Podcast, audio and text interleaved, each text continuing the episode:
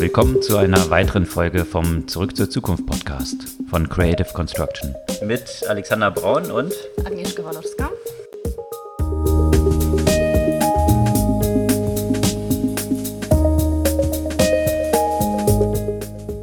Was gab's Neues letzte Woche? Wie fast jede Woche, viele spannende Themen.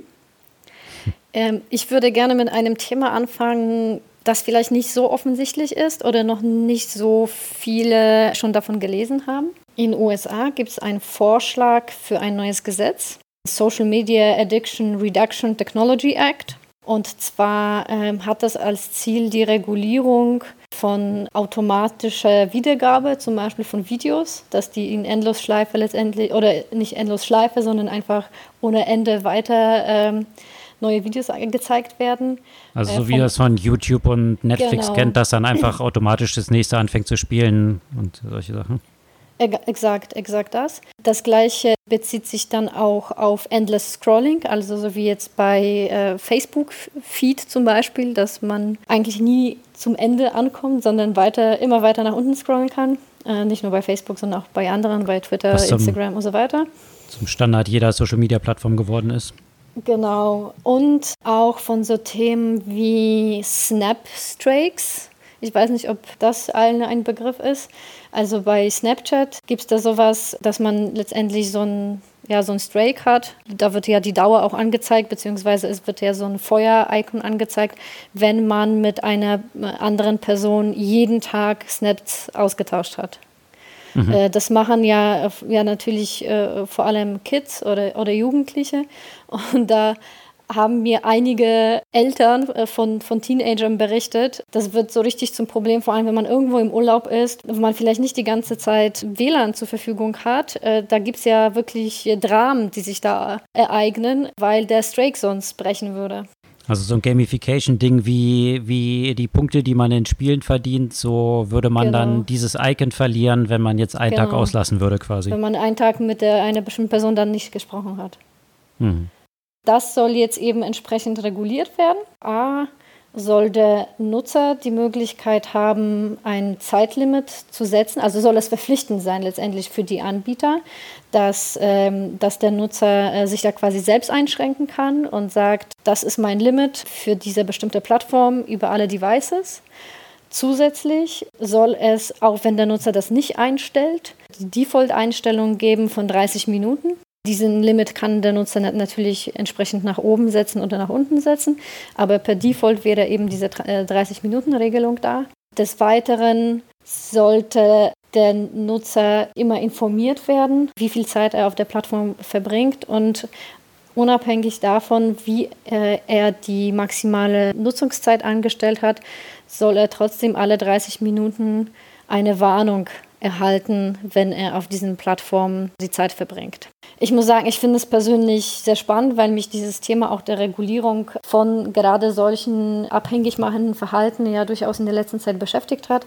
Wir haben ja auch das Buch vor ein paar Wochen empfohlen, äh, genau zu diesem Thema. Irresistible heißt das Buch, wo es genau darum geht, wie äh, abhängig machend, ähnlich wie äh, Spiele wie, oder wie, äh, wie Drogen letztendlich solche Verhalten sind oder solche Plattformen sind. Zudem frage ich mich natürlich, a, wie definiert man Social Media, weil das ist ja explizit für Social Media Plattformen. Und welchen Einfluss hätte das zum Beispiel auch auf Lernangebote, wie jetzt Duolingo zum Beispiel, also die Lern-App, hat ja auch solche Mechanismen, wo du äh, auch letztendlich so ein so ein Strike zum Beispiel hast, äh, wenn du jeden Tag gelernt hast, was ich ja persönlich als Lerner sehr hilfreich finde, weil es ja auch sehr motivierend ist, so, so, also ein bisschen motivierend zum Lernen ist. Und äh, welchen Einfluss hätte das zum Beispiel auf solche Applikationen und wo sollte man die Grenze setzen? Welchen Einfluss hat dieser eine ähm, Senator, der diesen Vorschlag dort gemacht hat? Ich würde davon ausgehen, zumal es sowohl bei den Republikanern als auch bei den Demokraten immer mehr äh, Abgeordnete sich dafür einsetzen, um bestimmte Regulierungen durchzu, durchzusetzen.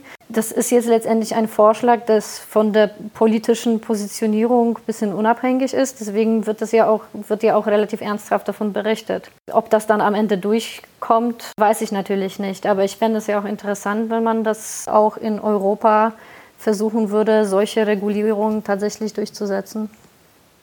Ja, es spielt halt auf diese ganze Thematik, die wir auch schon häufiger diskutiert hatten, an dieses Time Well Spent, was ja dann auch mhm. zu so einem geflügelten Wort geworden ist, was irgendwie sogar Mark Zuckerberg versucht hat, sich zu eigen zu machen und ja, auf vielen Smartphones wurden ja dann, äh, also iOS, äh, Android glaube ich auch, entsprechend ja solche Tracking-Möglichkeiten eingeführt, dass man sehen konnte, wie viel Zeit man mit welchen Apps verbringt.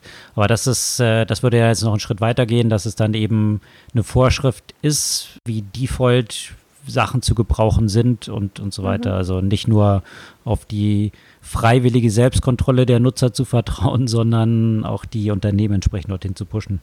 Genau. Aber gleichzeitig hat der Nutzer trotzdem die Wahlmöglichkeit. Ne? Also ich kann mir die Zeitlimit auch höher setzen oder sagen, ich will keine Zeitlimit haben.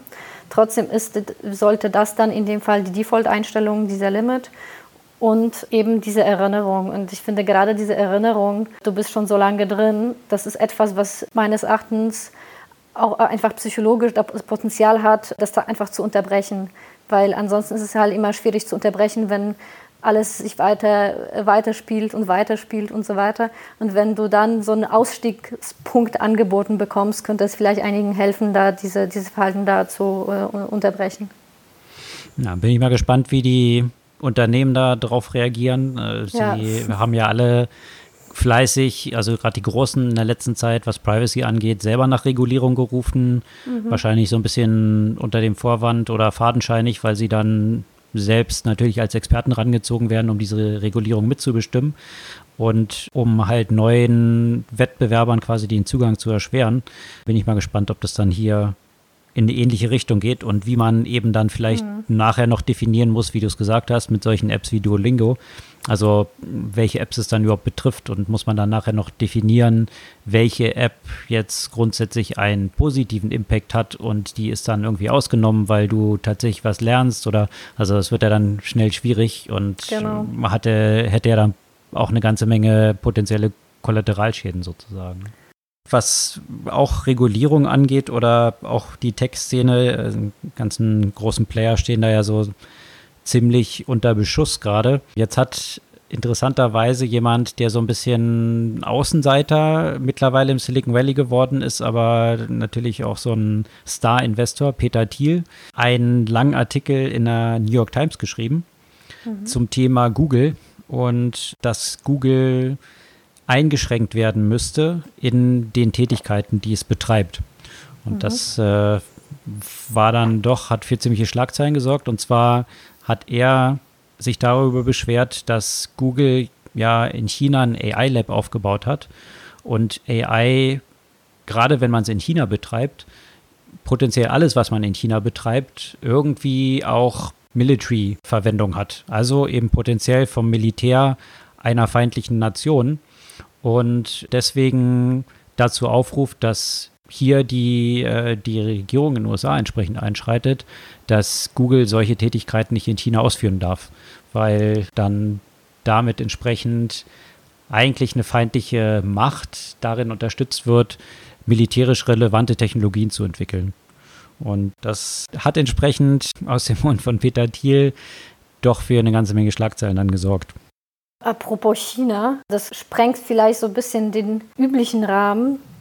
Ich finde es aber trotzdem spannend, was jetzt in China erlaubt ist. Übrigens auch nicht nur in China, sondern jetzt auch neuerdings in Japan, ist die Mensch Tierhybride zu generieren. In China sind das Affen, in, in Japan sind das erstmal nur Nager, also Mäuse und äh, Ratten. Mit dem natürlich auch großes Thema ethisch mal wieder, aber spannend von der Perspektive des Potenzials, was die Generierung oder was das Wachsen von menschlichen Organen angeht. Und äh, bekanntermaßen gibt es einfach nicht genug Organe für Transplantationen Und äh, das wäre eine der Möglichkeiten, eben solche Organe in den Tieren entsprechend wachsen zu lassen. Das ist in den USA verboten, solche hybriden Embryos zu generieren, in Europa auch. Äh, in China ist es eben jetzt möglich.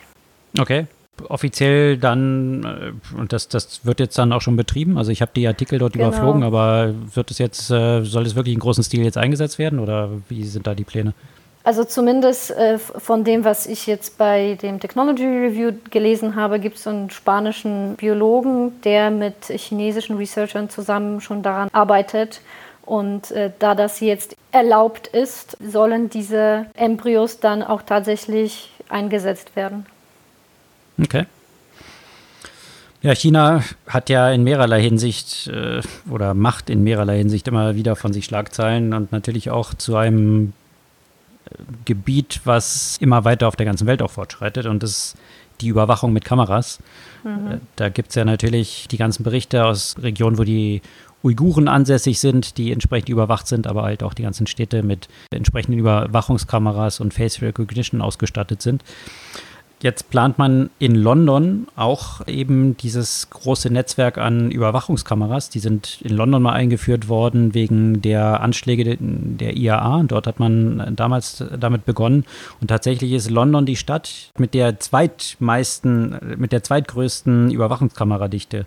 Also wird nur noch von Peking, Peking, geschlagen. Mhm. Peking hat 470.000 Kameras installiert, London 420.000.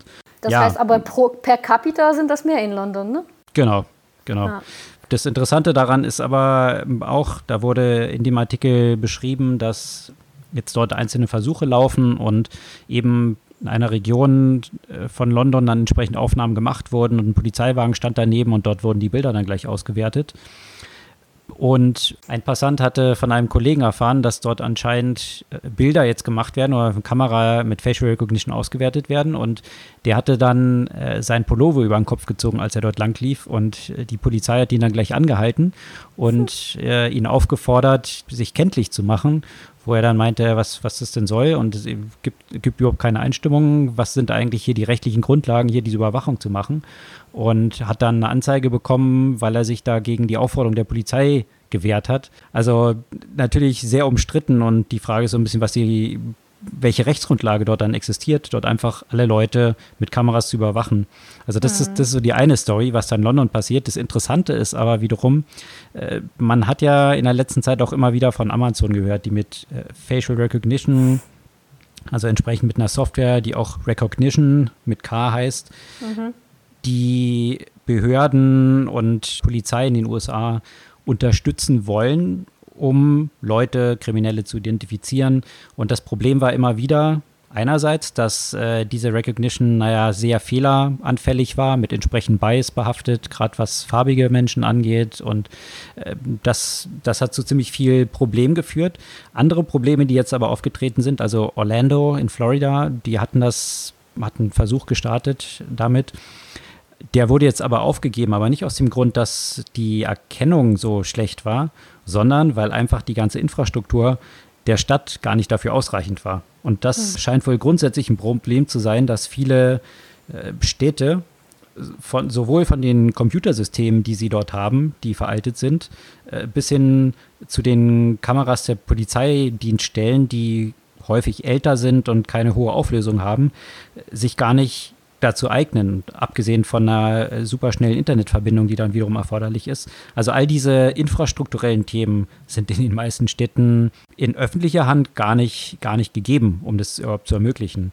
Und mhm. jetzt hat Amazon einen anderen Versuch unternommen, weil sie halt mhm. gemerkt haben, das funktioniert halt eben nicht. Amazon hat ja vor einer Weile für über eine Milliarde diese Company Ring gekauft. Und Ring, wie der Name schon sagt, verkauft oder produziert sogenannte smarte Türklingeln in diese Türklingel ist eben eine Kamera eingebaut und damit kann man, wenn man auch nicht zu Hause ist, auf seinem Handy dann eben den, denjenigen, der klingelt, äh, sehen, der da an der Tür steht und entsprechend antworten. Diese Kameras von diesen Türklingeln sind wiederum in ein Netz zusammengeschlossen. Was so eine Neighbor-App, wie sich nennt, heißt, wo sich Neighbors dann auch dabei unterstützen können, wenn jetzt irgendwie ein Einbruch gewesen ist oder sonst irgendwelche auffälligen Sachen vorgefallen sind und sich gegenseitig darüber austauschen können. Jetzt ist bekannt geworden, dass Amazon entsprechend diese Kameras vergünstigt abgibt. Also die zahlen Zuschuss an die Leute, die die kaufen wollen. Und dieser Zuschuss wird in der Regel gematcht von einer ganzen Reihe von Städten jetzt schon, sodass viele Leute die Kameras fast gratis bekommen und die Polizei dann wiederum auf diese Kameras im Gegenzug dann Zugriff haben kann. Mhm. Sodass eigentlich diese Infrastruktur jetzt nicht über diese klassische städtische Infrastruktur aufgebaut wird, die eben an allen Ecken krankt, sondern eigentlich über Privatleute, die diese mhm. Kameras bei sich installieren und dann in diesem Netz zusammengeschaltet werden. Und da sind jetzt in der letzten Woche eine ganze Reihe Artikel zu erschienen, mhm. weil, weil es doch recht faszinierend und teilweise auch erschreckend ist, wie weit diese Zusammenarbeit dort geht. Also mhm. zwischen Polizei soweit, und Amazon. Soweit, dass es den Polizisten mehr oder weniger oder die Polizeibehörden von Amazon äh, die, äh, die Aussagen äh, geschrieben wurden, die sie zu dem Thema machen dürfen. Genau, was dann entsprechende Anfragen durch Presse angeht, äh, genau. sind die quasi von Amazon freigegeben worden und äh, ja. äh, nur die durften dann von der Polizei rausgeschickt werden und äh, gleichzeitig, dass Ring wiederum auch Zugang bekommt zu den Emergency Dispatch Informationen, also wenn jetzt äh, Notrufe stattfinden und dort entsprechend ein Polizeiauto irgendwo hingeschickt wird. Also all diese Informationen aus den, äh, aus den Polizeiquellen zurück zu Ring mhm. fließen und damit auch dieser App zur Verfügung gestellt werden, sodass dann die Nutzer dieser App dann eigentlich Live-Daten haben, wo gerade was passiert. Und das ist schon. Das ist auch schon eine extrem weitreichende äh, Verschmelzung ne? und Verquickung auch von einem Privatunternehmen und, mhm. und der Polizei bzw. Staatsmacht einfach und Privatkonzern, mhm. das in einer absoluten Überwachung letztendlich resultiert und eine, auch einer gewissen Unklarheit für die Personen, für die Kunden äh, bezüglich dessen, was mit den Informationen allen passiert. Ne? Mhm. Gab ja auch dann Diskussionen dazu, ob die jetzt die ganze Zeit die Polizisten dann live Zugriff haben auf diese Kameradaten, wurde dann zwar verneint, aber das war alles nicht so klar, was dort jetzt wirklich wie passiert. Und das stellt also die Frage, die in London aufgeworfen wurde, natürlich auch nochmal in einer ganz neuen Dimension. Also welche rechtliche Grundlage gibt es? Was ist, sind die Persö wie, wie sieht es da mit den Persönlichkeitsrechten aus? Was ist das Missbrauchpotenzial? Mhm. Und eben jetzt in den USA durch so eine Verknüpfung der Privat die Interessen eines Privatunternehmens mit, mit der öffentlichen Hand in gewisser Weise, ja, stellt sich natürlich schon die Frage, wer da welche Anreize hat und ob so eine Zusammenarbeit tatsächlich was ist, was die Bürger entsprechend befürworten würden. Mhm. Und, ähm, die, die, die die Kameras einsetzen anscheinend und die gratis bekommen, ja schon. Das aber davon sind nicht nur sie betroffen, sondern, eine ganze sondern andere, alle anderen. Eine ganze Menge anderer Leute noch. Ne? Ja. Ja, aber auch die, die das kaufen, ja, denen ist jetzt äh, vielleicht ja auch der, der, Ausmaß der Konsequenzen ja auch nicht unbedingt klar. Und das ist wieder so ein Beispiel dafür, worüber wir ja schon mal im Kontext ja auch von Finanzen und so weiter gesprochen haben, wie stark sich die großen Konzerne äh, zu einen Akteuren entwickeln, die ja, letztendlich die, die immer mehr Macht, die bisher nur der Staat hatte, abgreifen. Ja, hoheitliche, hoheitliche Aufgaben übernehmen. Halt wie ja der Vorschlag mit Facebook äh, der Einführung von Libra, also eine eigene Währung oder hier jetzt irgendwelche solche staatlichen, also hoheitstaatlichen Funktionen äh, wie ja, Polizei und äh, quasi die Infrastruktur dann für die Polizei in private Hand dann äh, irgendwie wandert. Ja. Vielleicht mal etwas leichterer Kost, was äh, diese Woche auch passiert ist. Es äh, fand die erste Fortnite-WM statt. Fortnite muss man vielleicht noch zwei, drei Worte zu sagen. Für alle, die mh, hm, kein über Kind 25, im Alter die über von. 20 sind. also es ist ein Computerspiel. Nicht nur. Also, Baller, also, Ballerspiel, Tanzspiel, Social Network, alles in genau. einem. Genau. Also ein Computerspiel, das gleichzeitig bei den äh, Teenagern äh, eins der populärsten Social Networks ist. Hm. Wo, wo letztendlich alles stattfindet. Und ähm, Diese WM hat ja gleich äh, drei Teenager zu Millionären gemacht. Alle äh, drei Gewinner waren 16 und äh, 17. Da fragt man sich, auch wenn man sich die Zuschauerzahlen angeht, also das Finale alleine wurde von 2,3 Millionen Leute geguckt. Was natürlich, wenn man es äh, mit den Zahlen im Verhältnis zum Beispiel zu der Fußball-WM 2018, da waren es 1,12 Milliarden immer noch lächerlich klingt, äh, könnte man sagen. Äh, allerdings gibt es Fußball ja auch schon seit über 100 Jahren und das Spiel seit wie viel? Drei? Ja, und, und, ist, und Fußball und wird von sämtlichen WM. Fernsehsendern genau, äh, Primetime übertragen weltweit. Und das ist alles nur online. Deswegen, da, da frage ich mich, also ich als, als jemand, der äh, grundsätzlich äh, Sport interessiert ist. Was werden dann mittelfristig ja auch die Konsequenzen für den traditionellen Sport? Wird es dazu führen, also wird die Generation Fortnite mit der gleichen Begeisterung auch, auch sowas wie Fußball oder andere Sportarten gucken oder wird das sich immer mehr in Richtung von eben Gaming bzw. E-Sports äh, bewegen? Na, dass E-Sports olympisch werden, ist es äh, nicht sogar schon beschlossen oder irgendwie sowas hatte ich mal gelesen, dass das zumindest diskutiert wird. Also auf jeden Fall ist es ja ein Massenphänomen geworden und nicht nur im Gaming-Bereich. Also das, was du mit Fortnite beschrieben hattest, dort hat es ja auch schon, also als Social Network hat es ja auch schon Konzerte, also virtuelle Konzerte von, von einem Elektro-DJ gegeben, das dann von Millionen von Leuten besucht wurde was es ja in der realen Welt gar nicht möglich ist.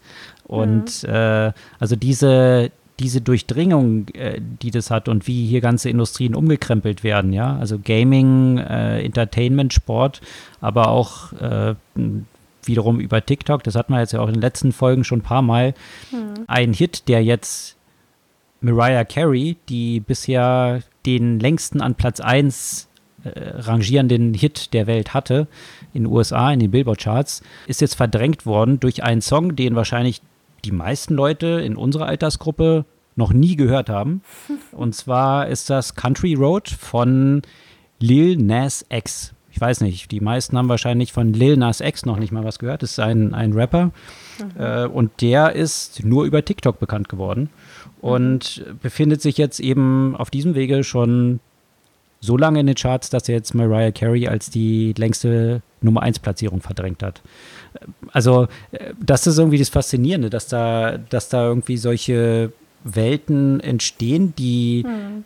so eine enorme Dynamik haben und so viel Nutzer haben, aber gleichzeitig an einem anderen Teil der Bevölkerung komplett vorbeigehen, die noch nie davon gehört haben. Und äh, das ist wahrscheinlich schon in dieser ganzen Medienlandschaft, ob das jetzt Gaming ist, ob das irgendwie Musik ist, ob das Inhalte wie Nachrichten auch sind, schon ein Phänomen, was man überall betrachten kann, dass es irgendwie so eine totale Aufsplittung stattfindet. Früher hast du halt das Fernsehen, ja, was auch noch irgendwie zum Alle Generationen haben zusammen Nachrichten geguckt oder Fußball-WM. Genau, oder hm. den Tatort. Tatort gibt es vielleicht Tatort. heute immer noch ein paar, die das gleichzeitig schauen. Aber ansonsten, da ja nicht mehr dieses lineare Fernsehen, also ich kenne in meinem Umfeld, sogar in meinem Alter, niemand, der noch irgendwie klassisch linear Fernsehen guckt. Hm. Also diese Auflösung von einem gemeinsamen Erlebnis oder ein Erlebnis, was jetzt über viele Generationen irgendwie geteilt wird, Natürlich haben die Kids auf TikTok haben die ein gemeinsames Erlebnis oder die Fortnite-Gamer haben ein gemeinsames Erlebnis, aber ähm, es zerfällt sehr stark in Segmente, die irgendwie gar nicht so recht viel voneinander wissen. Und ich glaube, die Konsequenzen sieht man halt auch in, in, den, äh, in den politischen Diskussionen, die sich halt stark verändert haben. Und dazu gab es auch einen sehr interessanten Artikel, Research, äh, was in Italien durchgeführt wurde die sich angeschaut haben, was die Konsequenzen von der Einführung des Privatfernsehens in Italien gehabt hat. Mhm. Und äh, die Konsequenz war einerseits natürlich eine inhaltliche. Also als das Privatfernsehen in Italien aufkam, ist der Anteil an Nachrichten drastisch zurückgegangen und der Anteil von Entertainment drastisch angestiegen. Und ich weiß nicht, äh, der eine oder andere, der mal in Italien war und sich dort mal diese Entertainment-Sachen angeschaut hat, diese Shows, die dort so laufen, Also da ist ja, glaube ich, äh, selbst RTL zu seiner Anfangszeit Qualitätsfernsehen gegen gewesen. Also ähm, interessanterweise hat RTL ja dann den Weg genommen, dass sie äh, von Tutti Frutti angefangen sich Richtung Qualitätsfernsehen entwickelt haben und äh, jetzt dafür halt noch so RTL 2 haben, um noch so ein paar andere Sachen abzugreifen.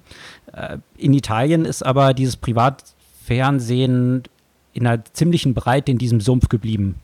Und mhm. äh, das ist Interessante, was diese Wissenschaftler dort dargestellt haben, ist die Korrelation von dem Aufkommen dieses, dieses Art des Fernsehens und den Rückgang von, von einer qualitativ hochwertigen Berichterstattung zum Aufkommen von Populismus. Und zwar jetzt nicht nur Lega Nord, in einer rechten, rechten populistischen Entwicklung, äh, sondern genauso dieser Fünf-Sterne-Bewegung.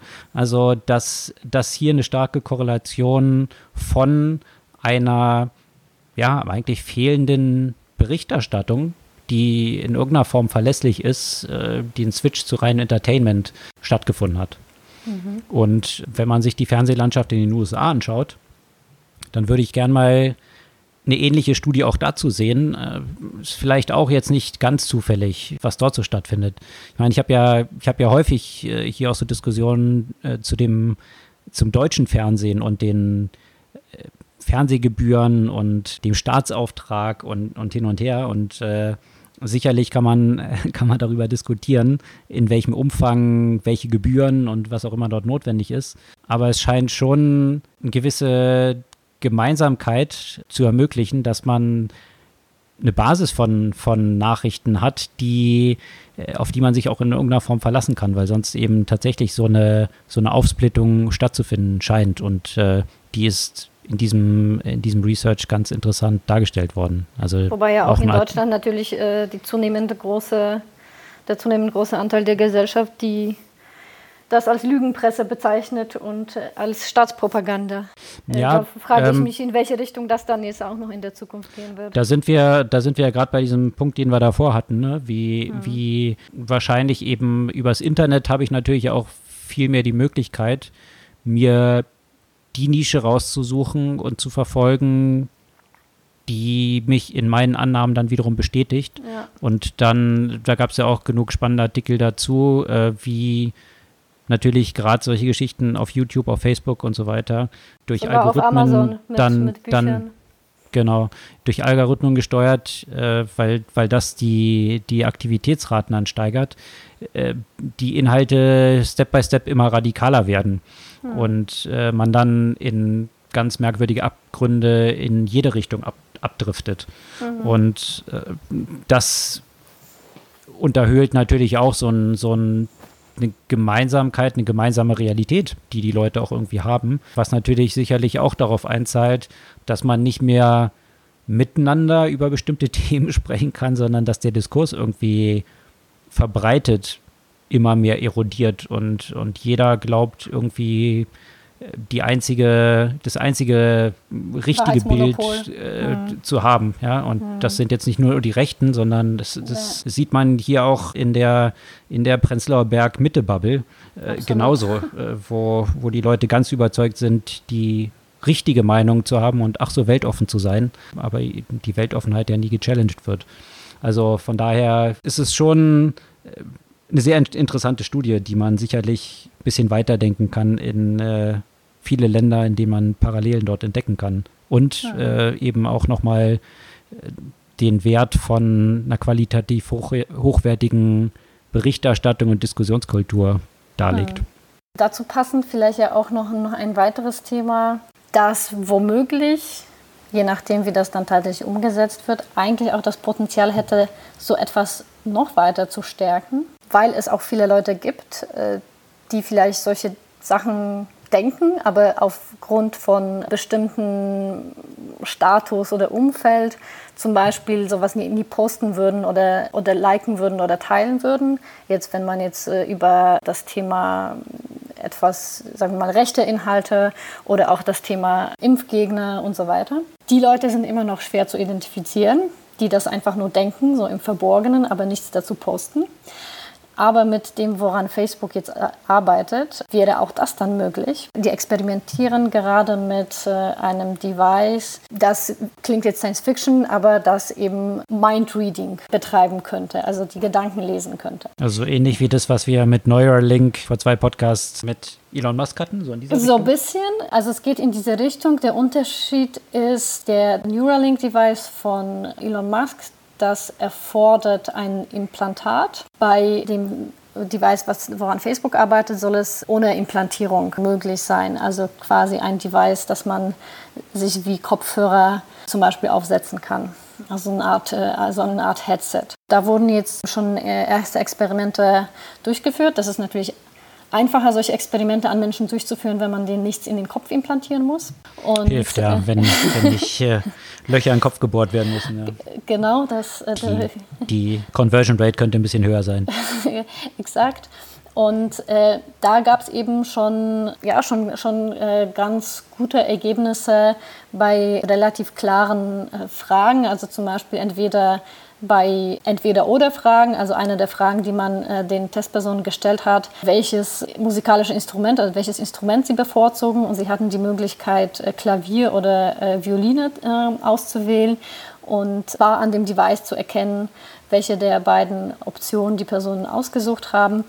Und eine andere Frage, die gestellt wurde, war von 0 bis 10, wie viel Schmerzen hast du gerade? Und auch da konnte das Device äh, die Zahl einigermaßen zuverlässig erraten. Okay. Und äh, da fragt man sich, also auf der einen Seite ähm, Facebook äh, gibt vor, vor allem dass äh, zum Beispiel für die Steuerung von Interaktionen in virtuellen Realität zum Beispiel äh, einzusetzen. Allerdings äh, fragt man sich natürlich, welche Auswirkungen das sonst haben könnte, äh, wenn das gerade im Kontext von Facebook eingesetzt wird. Weil da hätte man ja auch noch viel zuverlässigere Informationen zum Beispiel darüber, wie bestimmte Personen auf Werbung oder auf bestimmte Inhalte reagieren.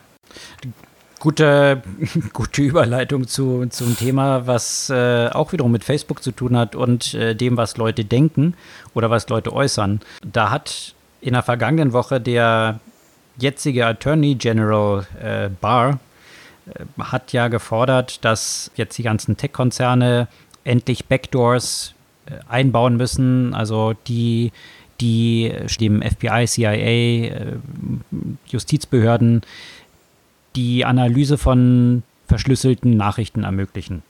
Also das ist ja die, die alte Diskussion, die hat auch Seehofer hier immer wieder aufgebracht, gesagt, naja, kein Problem, das wird ja die Sicherheit nicht gefährden, weil diesen Schlüssel haben dann natürlich nur diese Behörden. Ähm, was, was wiederum ist es ganz sicher. was wiederum äh, demonstriert wiederum, wie unkenntnisreich diese, diese Akteure dort sind, die sowas fordern, weil wer sich so ein bisschen mit, mit IT-Security auskennt, wird wissen, dass äh, wenn ein Schlüssel nur für eine Person kreiert wurde, dass die Wahrscheinlichkeit dann ziemlich hoch ist, dass es nicht nur bei dieser einen Person bleibt, sondern wenn es Backdoors gibt, dann werden auch andere diese Backdoors finden. Jetzt ist ein äh, Artikel erschienen, den ich sehr spannend fand, weil er eine bestimmte Aussage von Facebook ein bisschen oder von Mark Zuckerberg ein bisschen tiefergehend beleuchtet hat, die irgendwie, als sie gemacht wurde, und das war dann eher so, ich glaube, Mai, eigentlich so ein bisschen hinten runtergefallen ist. Und zwar ging es ja da um diese ganze Diskussion, dass Facebook künftig alle Nachrichten im Messenger ja encrypten möchte damit es letztendlich keinen Zugang dazu mehr hat und ja, wahrscheinlich auch, Facebook hat es gesagt, Privacy, ihnen geht es da eben um Privacy, wahrscheinlich aber auch so ein bisschen darum, dass äh, wenn sie eben keinen Zugang mehr zu irgendwelchen strafrelevanten Inhalten haben, dass sie als Plattform dafür auch nicht verantwortlich gemacht werden können. Jetzt haben sie aber eben gesagt, sie würden ein System entwickeln, was es ermöglichen würde, dann über AI zum Beispiel, die Nachrichten zu analysieren. Und zwar ist das ja rein technisch gesehen dann nur möglich, wenn es auf dem Device des Nutzers stattfindet. Die Encryption trägt ja nur auf dem Weg von einem Nutzer zum anderen. Das heißt, wenn das eine Gerät eines Nutzers gehackt ist äh, und jemand dort die Nachricht eintippt, beim Eintippen ist sie ja noch nicht encrypted. Das heißt, wenn ich ab ablesen kann, was auf dem Screen passiert, dann kann ich diese Geräte entsprechend ja auslesen und dann ist es auch egal, ob es danach encrypted wird, nachdem es eingetippt wurde. Vom Aufwand war es bloß immer sehr hoch für einen Hacker, jetzt diese ganzen Geräte zu infiltrieren, um dort an diese Informationen ranzukommen. Und deswegen war Encryption bisher immer ein ganz guter Schutz. Wenn Facebook jetzt aber sagt, wir würden künftig eine Technologie entwickeln, die eben bei Eingabe von, naja, irgendwelchen strafrechtlich relevanten Nachrichten, die an einen Server sendet und ausfiltert, ist es rein technisch ja nur möglich, wenn das tatsächlich auf dem Device selber passiert. Und äh, das ist ein sehr interessanter Aspekt, weil damit eigentlich die, die ganze Diskussion um Encryption und Backdoors eigentlich hinfällig wäre. Weil wenn Facebook dann auf den ganzen Geräten, wo die Apps von ihnen laufen, eigentlich den Backdoor schon hat, auf diese ganzen Nachrichten unencrypted zuzugreifen und hier über AI dann schon zu filtern oder im kritischen Fall, wenn identifiziert, dann auch an bestimmte Server zu leiten, dann hat sich das Thema Privacy und Encryption ja eigentlich eh schon erledigt. Hm. Also sehr weitreichende Konsequenz eigentlich von einer Sache, die in der ganzen Nachrichtenwelt bisher so ziemlich unter den Tisch gefallen ist. Deswegen fand ich diesen Artikel, der jetzt hier im Forbes erschienen ist, auch sehr interessant. Da gab es dann natürlich auch eine Reaktion von Facebook zu, die sich dann da zurückgemeldet hatten und gesagt haben, nee, nee, das sei gar nicht so. Und äh, natürlich ist die Privatsphäre der Nutzer immer äh, gewährt. Und äh, dann auf die Rückfrage, wie das denn dann technisch dann ablaufen sollte, wurde aber jetzt nichts geantwortet zu. Mhm. Also von daher sind da sicherlich noch eine Reihe von Fragen offen, die ja ziemlich an die Grundfesten von Privacy und Encryption dann eigentlich rühren eine ganze Menge Themen. Hast du noch irgendwas? Außer vielleicht eine Buchempfehlung? Ja, eine Buchempfehlung hätte ich und ich glaube, sie passt ja auch ganz gut zu vielen der Themen, die wir heute äh, diskutiert haben. Und zwar das Buch heißt Coders, mhm. The Making of a New Tribe and the Remaking of the World von Clive Thompson. Und ich, ich finde, das ist eine, ein interessanter Blick auf die gesellschaftliche Veränderung, die durch Technologie stattfindet, aber aus der Perspektive der Entwickler und äh, auch der Rolle, der, wie sich die Rolle der Entwickler in der Gesellschaft verändert hat, von den Frauen am, am Anfang des ganzen Prozesses, die letztendlich ihren Code noch auf Papier geschrieben haben und es ewig gedauert hat, bis dieser Code eben eingespielt werden konnte, bis zu dem, was jetzt letztendlich auch passiert, zu dem, dass zum Teil Coding zu einem äh, oder Programmieren zu einem Blue-Collar-Job in, in, einigen Bereichen geworden ist. Also eine, äh, einerseits eben die gesellschaftliche Rolle der Entwickler, auf der anderen Seite auch der gesellschaftliche Einfluss des, äh, des Entwicklungsproduktes sozusagen. Ist, finde ich, auch sehr vielseitig geschrieben und beleuchtet eben viele, viele der Themen, auch der ethischen Fragestellungen, die damit zusammenhängen. Mhm. Und es liest sich äh, oder hört sich ja auch sehr gut. Also eben auch für Leute, die keine Coder selber sind. Absolut, gerade für Leute, die keine Coder selber sind. Okay, super. Also eine Buchempfehlung, Coders und jede Menge Leseempfehlungen aller Artikel, die wir heute hier besprochen haben, posten wir wie gehabt immer auf unserer Podcast-Blogseite mit den Links zu all diesen Artikeln. Lohnen sich alle auch für sich zu lesen, wenn ihr da noch ein bisschen tiefer einsteigen wollt. Wir freuen uns über euer Feedback, eure Kommentare, eure Empfehlungen von Artikeln, die ihr besonders oder Themen, die ihr besonders spannend findet, natürlich auch und über eure Follows und wir hören uns nächste Woche wieder.